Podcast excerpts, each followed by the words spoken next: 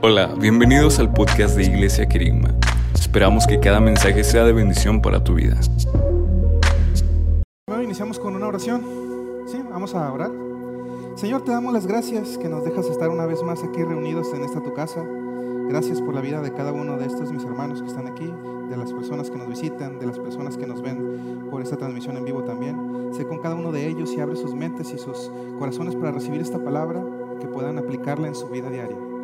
En nombre de Jesús te damos la gloria por todo esto. Amén. Y esta semana llegamos al final de esta serie que estuvimos viendo, que se llama Héroes. Y como pueden ver en sus notas, el tema de este día se llama La fuente de la fuerza en la vida diaria. Y eso es lo que vamos a hablar el día de hoy. Sí, de cómo obtenemos fuerza, la fuerza que tú necesitas cada día de tu vida. Y al hablar de fuerza cotidiana, vamos a hablar de la fuerza que tú necesitas para amar a tu familia, para tomar buenas decisiones, para resistir las tentaciones, para vivir con compasión. ¿Ok? Y para aprender esto vamos a ver un hombre de la Biblia que probablemente sea el más fuerte de toda la Biblia. Sí, de hecho, él podría estar en alguna de las películas de superhéroes actuales. Sí, fácil. Y claro, me refiero a Sansón. ¿Quién conoce a Sansón? Todos, ¿verdad? Si piensas en héroes con superpoderes, tenemos nosotros a Sansón. Pero no es ficción esto. Si puedes leerlo en el libro de los jueces, ahí cuando llegues a tu casa, aquí no. Lo llegas leyendo, cuando llegues a tu casa lo lees. ¿eh? Y en el libro de jueces dice cosas como, una vez fue capturado una ciudad y levantó las compuertas de la ciudad con todos sus postes, los cargó hasta la cima de una colina y los bajó. Sí, así de fuerte era Sansón. Una vez él mató a un león con sus propias manos. Sí, así de fuerte era Sansón. Una vez rompió las cuerdas que lo ataban y mató a mil enemigos con la quijada de un burro. Es algo extraño, ¿verdad? Pero eso realmente pasó. Si él tenía ese tipo de poder, ese tipo de fuerza, así era Sansón. Una vez atrapó 300 zorros y ató sus colas de, dos en dos con una antorcha en medio y los soltó en los campos del enemigo para que se quemaran por completo. Sí, así de fuerte era Sansón. Entonces, estamos hablando acerca de héroes. Y Sansón se veía como un héroe por fuera. Él tenía mucha fuerza exterior, pero no tenía fuerza interior. Sí, como mucha gente que tú conoces. Sí, se toman mucho tiempo, mucho esfuerzo o mucha energía para asegurarse de que el exterior se vea muy bien, que se vean fuertes, que se vean grandes, pero cuando ves el interior, en realidad no hay nada allí. Y así era Sansón. Sí, en realidad se aprende sobre fuerza real con Sansón. Emprendemos dónde encontrarla, pero principalmente por lo que él no hizo. Lo opuesto de lo que él sí hizo, excepto al final de su vida. Hay una sorpresa ahí al final de su vida. Pero todo lo que aprendes de la fuerza real con Sansón viene de no hacer lo que él hizo, de no vivir como él vivió. Su vida casi termina en un total fracaso. ¿Por qué? Porque dependía de su propia fuerza, no de la fuerza de Dios. Y eso es un problema muy común. Eso nos pasa a muchos de nosotros. Sí, pero debemos tomar el primer verso de sus notas y guardarlo en cada uno en su corazón. Sí, Salmo 18.1 dice, Te amo Señor, tú eres mi fuerza. Tú eres mi fuerza, dice. ¿Y cómo se vive de esta manera? Si Sansón con su historia nos muestra cómo no dejar que nuestra fuerza sea nuestra debilidad y cómo tener la fuerza que de verdad perdura. Así que vamos a ver cinco cosas que tú y yo podemos aprender de la vida de Sansón. Sí, acerca de dónde encontrar fuerza diariamente. Número uno, para que la puedan escribir. La número uno es, la gente fuerte tiene fuertes motivos. Si la gente fuerte tiene fuertes motivos. Sansón fue un soldado. Sí, él venció muchas veces a los filisteos. Ese eran el gran enemigo del pueblo de Israel en ese entonces. Por esos días los filisteos constantemente atacaban a los judíos, tomaban las cosechas, maltrataban a la gente, y él constantemente vencía a ese enemigo. Pero hay un problema con Sansón. Siempre parece estar haciendo lo correcto, pero por la razón incorrecta. Y hay un par de ejemplos ahí en tus notas. Primero está en jueces 14, 19, que nos dice esto. Entonces el Espíritu del Señor vino sobre Sansón con poder, y éste descendió a Ascalón y derrotó a 30 de sus hombres. Les quitó sus pertenencias y les dio sus ropas a los que habían resuelto la adivinanza. Luego, enfurecido, regresó a la casa de su padre. ¿Qué pasa aquí? Él vence a 30 de los enemigos que se habían aprovechado de él en un intercambio que hicieron. Y él lo hace porque estaba enojado. No lo hace por proteger al pueblo de Dios, lo hace porque él estaba enfurecido. En otra ocasión, en otro ejemplo que está en jueces 15.3, nos dice esto. Sansón replicó, esta vez sí que no respondo por el daño que les cause a los filisteos. Así que ahora lo motiva la venganza. Sí, lo motiva la ira y lo motiva la venganza. Así son las mayorías de las películas que vemos en la actualidad. Sí, hay mucha motivación por la ira y por la venganza en las películas que vemos. Y es grandioso en las películas, te emocionas, pero esto no funciona en la vida real. Si la verdad del asunto es que si vivimos motivados por esas cosas, van a desgarrar tu interior y todas las relaciones con la gente que está a tu alrededor. Sí, y la verdad es que con una mala motivación puedes lograr cosas, sí puedes. La gente motivada por ira, por venganza, algunas veces a corto plazo parece incluso hacer mucho más que otra persona. Pero al final, el final siempre es como lo de Sansón. Si todo se derrumba por completo.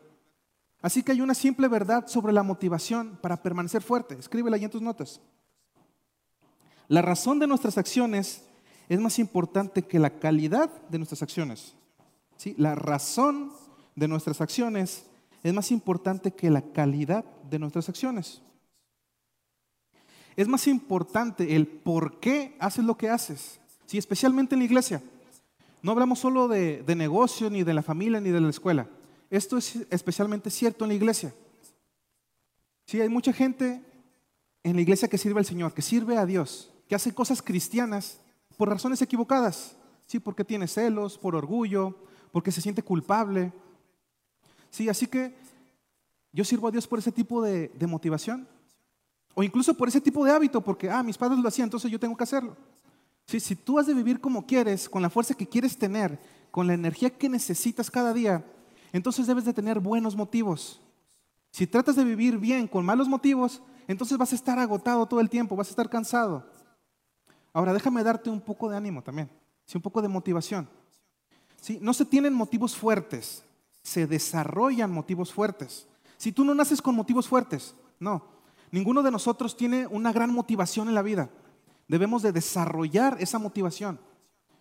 No se tiene, debes de desarrollarla.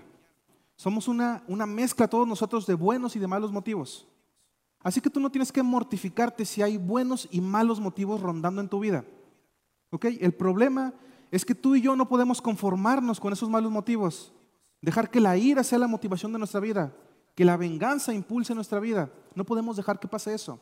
Así que la pregunta no es, ¿son tus motivaciones absolutamente puras? No, no lo son. Te lo garantizo, por ser un ser humano no lo son.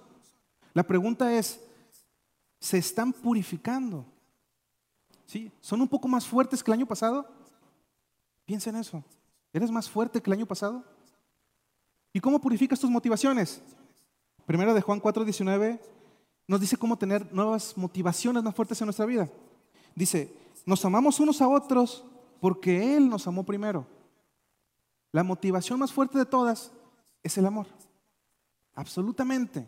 Si es la motivación que va a durar más que cualquier otra motivación. Entonces que tu motivación sea el amor. Si deja que Dios purifique esa motivación. Así que tú vive con fuerza cada día de tu vida. Deja que la motivación sea cada vez más el amor en tu vida. Primero de Juan 4:19 nos dice que nos amamos unos a otros porque Él nos amó primero. ¿Quién es la, la mayor motivación de amor en tu vida? No veas a la gente que te rodea, ni a las circunstancias de tu vida. Ve el amor de Dios por ti.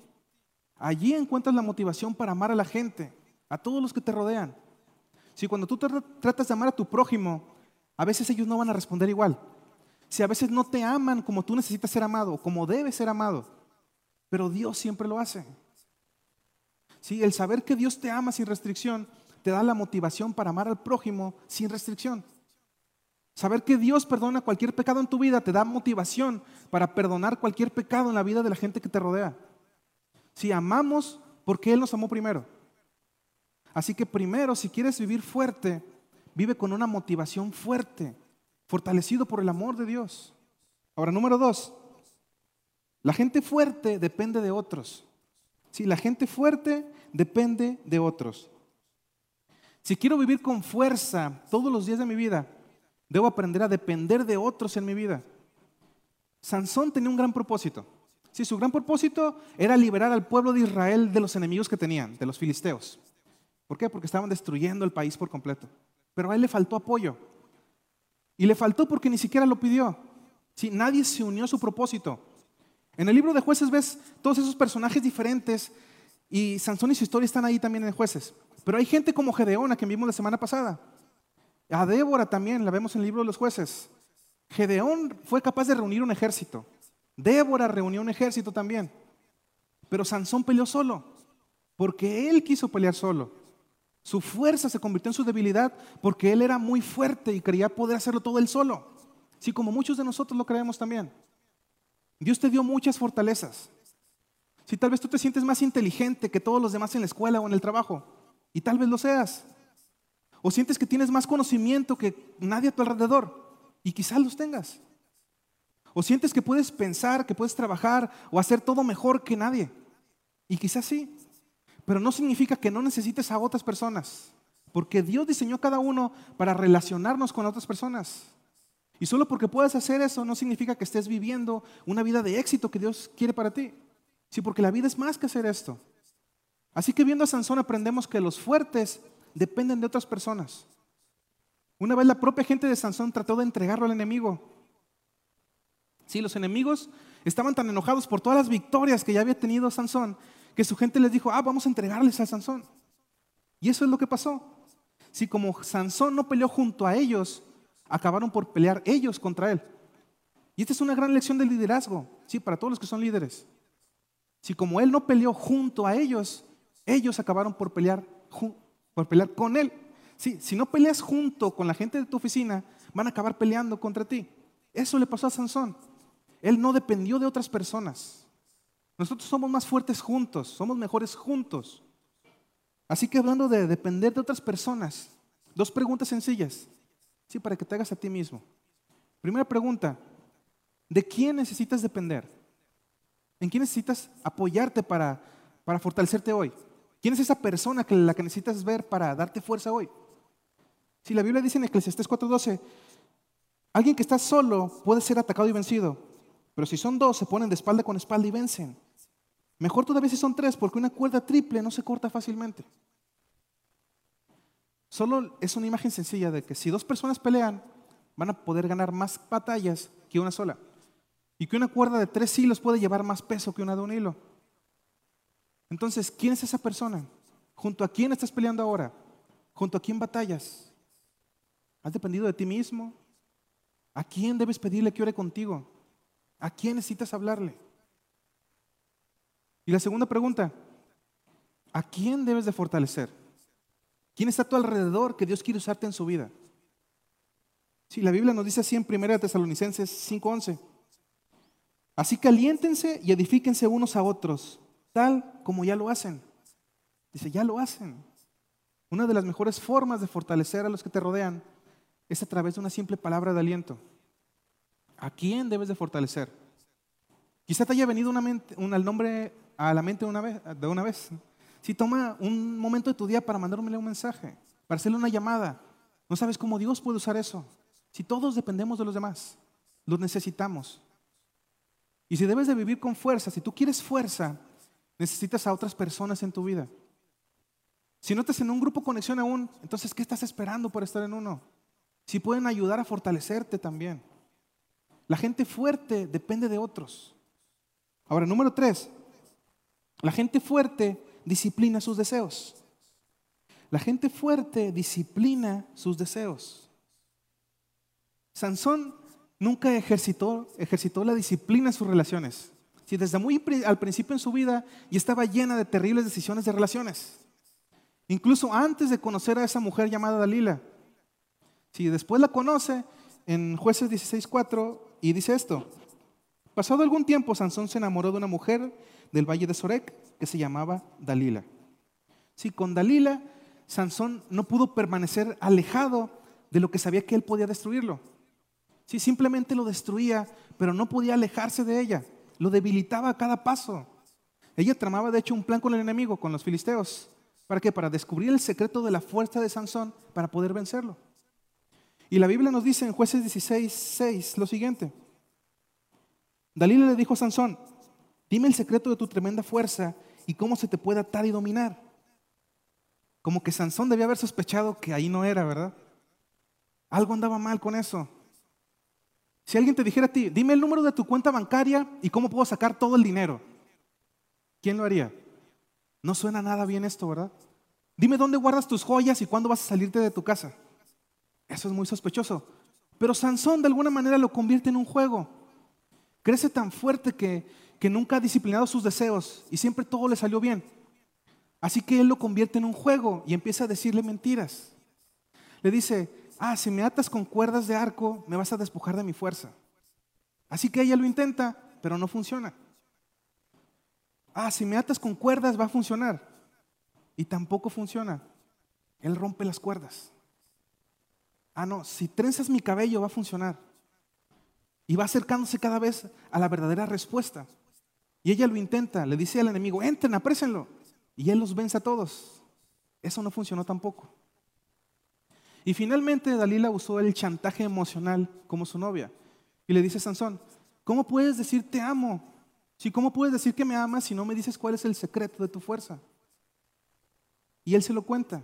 Él le cuenta el, el secreto en ese momento. Le dice, este es el voto nazareo de nacimiento de nunca cortarme el pelo. Si me corto el pelo, si rompo ese voto, voy a perder mi fuerza. Y mientras está dormido, ella llama a alguien que le afeite la cabeza y su fuerza lo abandona. Y ya es tomado cautivo por el enemigo. Y tal vez si tú piensas, ah, es un tonto, ¿cómo pudo hacer eso? ¿Cómo pudo creerle? Pero antes de que culpes a Sansón por su tontería de aquí, todos tenemos cosas en nuestra vida, cosas autodestructivas de las que simplemente no podemos alejarnos. Si aunque sabemos que nos van a dañar, la lujuria, la ira, la inclemencia, los chismes, el despilfarro, la gula, la preocupación, la autocompasión. Así que seguimos volviendo una y otra y otra vez a eso, aunque sabemos que nos está destruyendo. ¿Y por qué lo hacemos? Sí, para poder disciplinar nuestros deseos debemos de descifrar por qué es que lo hacemos. ¿Por qué Sansón lo hizo? Creo que el secreto está en el primer verso que, que vimos. Él se enamoró de una mujer. Sí, hizo esas cosas, esas cosas porque se enamoró de ella. ¿Por qué seguimos por un camino que sabemos que es autodestructivo? Porque nos enamoramos de quien no debemos. Nos enamoramos de lo que no debemos. Nos enamoramos de la forma equivocada. Así que nos hacen creer que nos van a regresar el amor y llenar nuestra necesidad que es más profunda. Y seguimos yendo a esa, a esa persona o a esa cosa una y otra vez porque nos enamoramos de ese hábito o de esa persona o de esa elección o de esa meta o de lo que sea. Nos enamoramos de eso porque pensamos que van a llenar nuestras necesidades. Y Sansón trató de encontrar en su relación con Dalila lo que solo se puede encontrar en una relación con Dios. Si Sansón amó a Dalila, pero Dalila no amó a Sansón. Pero déjenme decirles, aún, aún amándolo, aún, aún cuando alguien te ame y haga cualquier cosa por ti, no puedes llenar las necesidades de tu vida que solo Dios puede llenar. Si la fuerza real viene de saber que solo Dios puede llenar mis necesidades más profundas. Solo Él. Allí es donde encuentras la fuerza real. Solo Dios puede llenar mis necesidades más profundas. Si Dios usa a la gente, a las circunstancias y las cosas a nuestro alrededor para expresarnos su amor. Pero Él es la fuente de ese amor. Él es el único que puede llenar esas necesidades que tienes. Si tú no puedes garantizar que una persona te siga amando, pero sí que Dios no va a dejar de amarte porque Él lo prometió. Y nada puede parar a Dios y su amor. Así que cuando vemos esta disciplina de los deseos y empezamos a entender, nos damos cuenta de que nos enamoramos de lo que no debíamos. Si a todos nos pasa, nadie se escapa de esto. Si todos hemos seguido el camino de Sansón de alguna forma en nuestra vida. Y cuando tú empiezas a ver eso, entonces la pregunta es, ¿cómo disciplino mis deseos? ¿Cómo los disciplino? No se cambian los deseos tratando de no hacer lo malo. ¿sí? Hay una clave para hacer esto. No se cambian tratando de no hacerlos, se cambian eligiendo hacer lo correcto, comprometiéndose a hacer lo bueno. Se cambian los deseos confiando en que Dios te dará las fuerzas para hacer lo que te llamó a hacer. Si 2 de Timoteo 2:22 dice, huye de las malas pasiones de la juventud y esmérate en seguir la justicia, la fe, el amor y la paz, junto con los que invocan al Señor con un corazón limpio Así que este verso nos dice que busquemos y que acompañemos. ¿sí? Huye de lo malo, huye de las malas pasiones de la juventud. Todos tenemos malas pasiones de la juventud. Si se huye de eso. Pero se busca justicia, fe, amor y paz. Se busca hacia dónde correr. La única forma de huir es buscando algo. Si no sabes hacia dónde correr cuando tratas de huir de un deseo, adivina qué va a pasar. Vas a regresar corriendo a ese mismo deseo. Y te vas a encontrar corriendo en círculos. Quieres escapar, pero regresas. Pero si tienes hacia dónde escapar, hacia dónde correr, tienes la fuerza para disciplinar tus deseos. Y Dios nos da algo hacia dónde correr, hacia su estilo de vida. Luego también dice, corre con quienes llaman al, Señor con un corazón puro. Corres con otras personas que quieren hacer lo mismo. Si tú no tienes la fuerza, yo no tengo la fuerza para hacerlo por mí mismo. Necesito correr en manada, correr en grupo. Y cuando tú haces esto, entonces Dios empieza a cambiar tus deseos. No tan rápido como nos gustaría, pero con más certeza con la que creemos. Dios empieza a trabajar en tu vida. Y la única forma de correr hacia lo que es bueno es correr con otros que están pidiendo la fuerza de Dios, que están viviendo la fuerza de Dios hacia lo que está bien. Así es como disciplinas tus deseos. Así encuentras un nuevo amor en tu vida. Entonces, Sansón nos enseña, ¿quieres vivir con fuerza real en tu vida?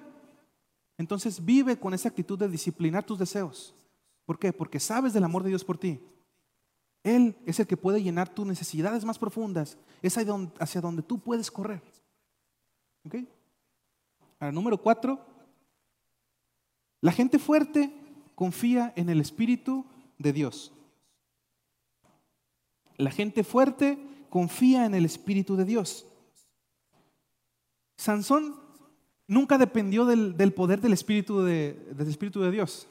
Sí, la Biblia nos cuenta que vino de él de vez en cuando para darle fuerza. Pero el Espíritu nunca tuvo la oportunidad de dirigir la vida de Sansón. Él nunca reconoció siquiera que estaba allí ese espíritu. ¿Y cómo sabemos que Sansón no reconoció que estaba allí? Porque cuando el espíritu lo dejó, él no se dio cuenta. Si ni siquiera se enteró que se había ido. Así que el enemigo viene y toma a Sansón cautivo. Y en el siguiente verso, en el 20, dice, entonces ella gritó, Sansón, los filisteos han venido a capturarte. Cuando se despertó, pensó, haré como antes y enseguida me liberaré pero no se daba cuenta de que el Señor lo había abandonado. No se dio cuenta. Sí, es de las declaraciones más trágicas de toda la Biblia. Si él no sabía que el Señor lo había abandonado, no sabía lo que estaba pasando en su vida. Entonces, poco a poco él se estaba alejando a Dios y llegó tan lejos que ni siquiera supo cuándo sucedió. Su espíritu de vida, su estilo de vida estaba debilitando su espíritu poco a poco. Un proceso gradual. Asumió que siempre iba a ser fuerte. Así que su fuerza fue su debilidad y al final ¿qué pasó? Cayó. Sí, no puede ser fuerte lejos del poder del Espíritu de Dios. El Espíritu viene y te, da a dar, y te viene a dar fuerza espiritual. La clase de fuerza que tú necesitas para vivir la clase de vida que Dios planeó para ti. Si tratas de vivir con fuerza, con una fuerza real, sin el Espíritu de Dios, sin el poder de Dios, entonces solo va a quedar en una actividad fastidiosa. Pero si quieres vivir con un propósito, debes tener el Espíritu de Dios, porque Él te da el poder de vivir con un propósito satisfactorio en tu vida. Y si vas a vivir con un propósito, si yo voy a vivir con un propósito, tengo que conectarme al poder del Espíritu de Dios. Sí, y tú debes entender que si vives una relación con Dios dependiendo de su Espíritu y no te hace sentir fuerte, eso, perdón, eso no te va a hacer sentir fuerte. Te vas a seguir sintiendo igual. Y tal vez si tú piensas, no estoy haciéndolo bien porque no me siento más fuerte, no me siento más listo, no me siento mejor, me siento igual. Y no, no vas a sentir nada diferente. Es Él quien te provee el poder, no tú, no tus sentimientos. Así que no te sientes fuerte, pero tienes la fuerza para dar el siguiente paso. Si Él te da la fuerza para amar en circunstancias difíciles en tu vida, te da la fuerza para decir no a esto y sí a aquello mientras dependes de Él. E incluso entonces si te sientes débil y tú dependes del Espíritu, Él te da fuerza. Así que no dejes de depender de Dios. Pero ¿cómo se hace esto? Si hablando de depender del Espíritu Santo, ¿qué práctica espiritual tengo que hacer para depender del Espíritu de Dios? Si la explicación más sencilla que he escuchado tal vez es la explicación de, Bill Bright. Él dijo, depender de Dios es la respiración del Espíritu. Respiramos todo el día para tener aire y vivir físicamente. Para vivir espiritualmente debes respirar espiritualmente. Así vives para el espíritu. Así que la respiración espiritual es expirar y decir, Dios ha perdonado todos mis pecados. No lo merecía, pero la cruz de Cristo me dice que Él me perdonó. Y expiras, reconoces tu perdón. Y luego inspiras y dices, Dios quiere darme su poder para vivir el estilo de vida que Él quiere para mí. Si se trata de reconocer esas verdades durante todo el día, cada día, y con eso dependes del Espíritu de Dios. Es una respiración. Efesios 3:16 dice, pido en oración que de sus gloriosos e inagotables recursos los fortalezca con poder en el ser interior por medio de su Espíritu. Eso es depender del Espíritu de Dios. Allí es donde consigo la fuerza para vivir cada día, aunque me sienta débil. Si Él me va a dar fuerzas para seguir. Y por último, hay una quinta verdad que aprendemos de Sansón. El número 5. La gente fuerte no se rinde. La gente fuerte no se rinde. Después de, que Sansón fue capturado, esto es lo que sucede en el siguiente verso, en, el, jueces 16, 21. Entonces los filisteos lo capturaron, le arrancaron los ojos y lo llevaron a Gaza. Lo sujetaron con cadenas de bronce y lo pusieron a moler en la cárcel. Así que toman a este ex soldado, este ex campeón, este ex hombre fuerte, le ponen cadenas y lo someten a girar una rueda de molino y caminar alrededor de esa rueda una y otra y otra y otra vez moliendo ese grano. Y es todo lo que él tiene que hacer ya en toda su vida. Si emocionalmente muchos nos identificamos con este momento trágico en la vida de Sansón.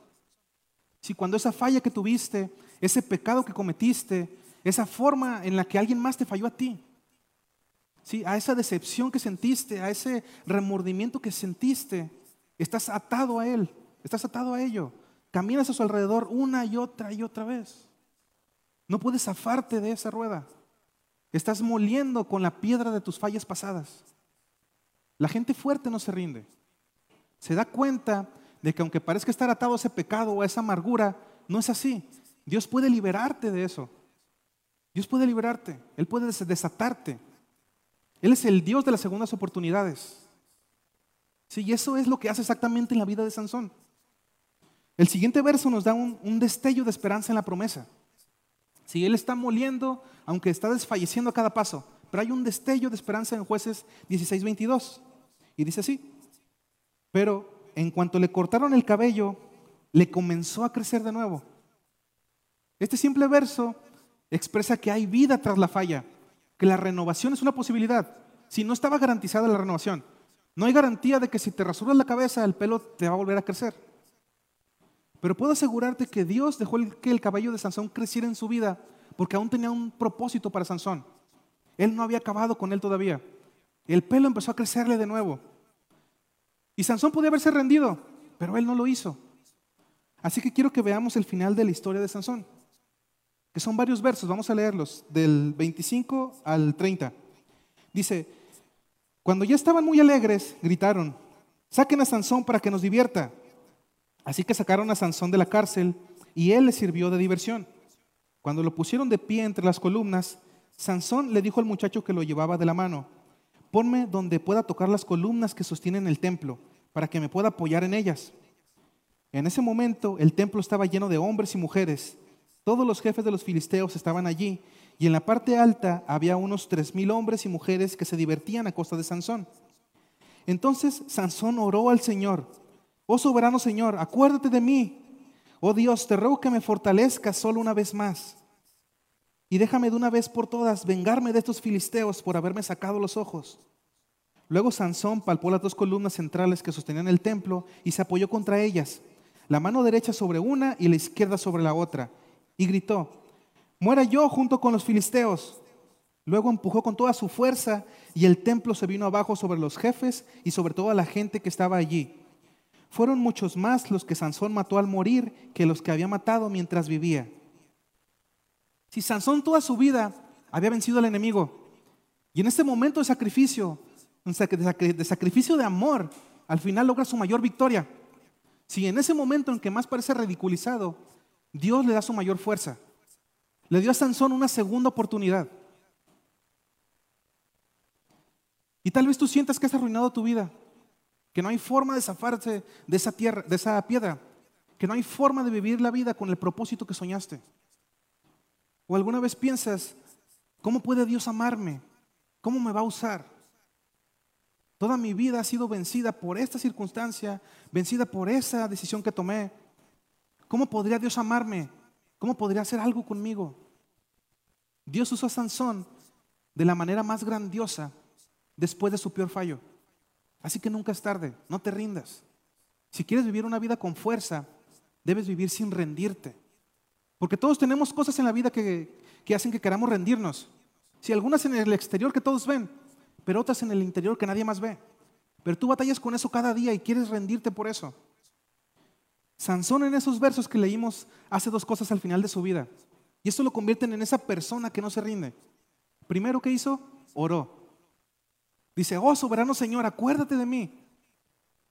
Esta es la primera vez que lo vemos orar en toda su historia. Finalmente ora, finalmente depende de Dios y no solo de su propia fuerza. Así que nunca es tarde para orar. Y quizá pienses, es que nunca he orado. Él va a querer oírme. Por supuesto que te va a escuchar. Hoy he estado esperándote, de hecho. Nunca es tarde para orar. Así que hazlo ya. Dile, Señor, no quiero rendirme. No quiero rendirme. Y Él va a escucharte. Primero, Sansón ora. Y lo segundo, se da a sí mismo haciendo un sacrificio. Y hay un indicio aquí de lo que necesitamos hacer para tener fuerza todos los días. Nosotros no somos soldados como lo era Sansón. ¿Sí? No vamos a sacrificar nuestra vida como él lo hizo en un campo de batalla. Pero hay sacrificios que podemos hacer. Hay muchos sacrificios que tú puedes hacer para servir a otros. Una de las claves para no rendirse es apartar los ojos de ti mismo y de tus circunstancias y ponerlos en otras personas a las que puedas servir. Otros lugares donde puedas hacer sacrificios, formas de hacer la diferencia. Sí, la verdad para nosotros es de hecho que la fuerza viene del sacrificio. La fuerza no viene del egocentrismo, viene del sacrificio, de la decisión de amar y de servir y de dar a otros. Mamás y papás lo saben, han sacado fuerzas que nunca pensaron que tenían para hacer sacrificios por sus hijos. Los matrimonios lo saben también. Incluso pueden saberlo los que estén trabajando. Si la fuerza viene del sacrificio. Romanos 12.1 nos habla de nuestro sacrificio diario, del sacrificio que debemos hacer cada día. Dice, por lo tanto, hermanos, tomando en cuenta la misericordia de Dios, les ruego que cada uno de ustedes, en adoración espiritual, ofrezca su cuerpo como sacrificio vivo, santo y agradable a Dios. Sacrificio vivo, mejor que el sacrificio de Sansón.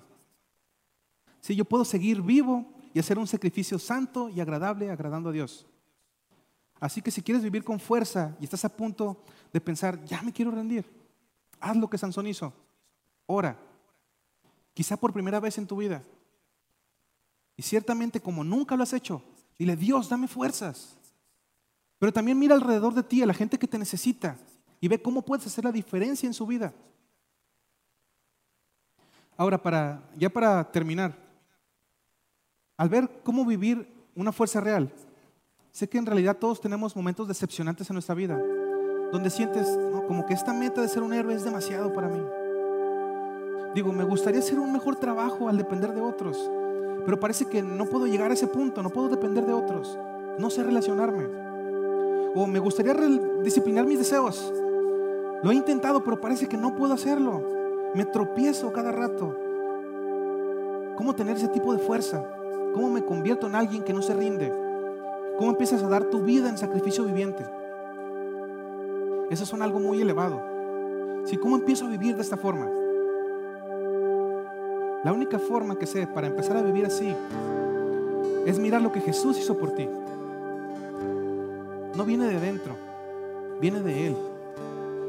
La única forma de ser, un sacrificio viviente es mirar el sacrificio de amor que hizo por ti Jesús. Y en ese sacrificio ves, ves a alguien que te ame tanto. Hay alguien que te perdone incluso eso que hiciste. Y cuando empiezas a reconocerlo, tienes la fuerza para vivir de otras formas. Así que si has tratado de buscar esos sentimientos que te den la fuerza, yo entiendo por qué no está ahí. No es para ninguno. En realidad viene de lo que Él hizo por nosotros. El sacrificio no empieza con nosotros, empezó con Jesús. La fuerza no empieza con nosotros, empieza con Jesús. Gálatas 1.4 dice esto. Tal como Dios nuestro Padre lo planeó, Jesús entregó su vida por nuestros pecados para rescatarnos de este mundo de maldad en el que vivimos. Y es interesante el sacrificio que hizo Sansón. Fue el acto final de un hombre que cometió muchos errores. Pero incluso ese hombre con tantos errores salvó a algunos de los suyos y mató a muchos enemigos. El sacrificio de Jesús era muy diferente a este. El sacrificio de Jesús es el acto del hombre perfecto, de Dios, quien vivió aquí en la tierra y hizo ese sacrificio y pudo ofrecer perdón, pudo ofrecer paz, puede ofrecer la vida a cada uno de nosotros. Ese es el poder del sacrificio de Jesús. Él es donde tú y yo encontramos esa fuerza. El poder que necesitamos para vivir la vida que nos dio. Todo eso viene del poder que Jesús hizo. De todo eso viene del poder de Jesús por el sacrificio que Él hizo en esa cruz. Sí, todo viene de Él. Así que no trates de hacerlo todo con tus propias fuerzas. Hazlo con las fuerzas de Dios. Y vive tu vida como un sacrificio vivo. Vamos a orar. Señor, te damos gracias por este tiempo.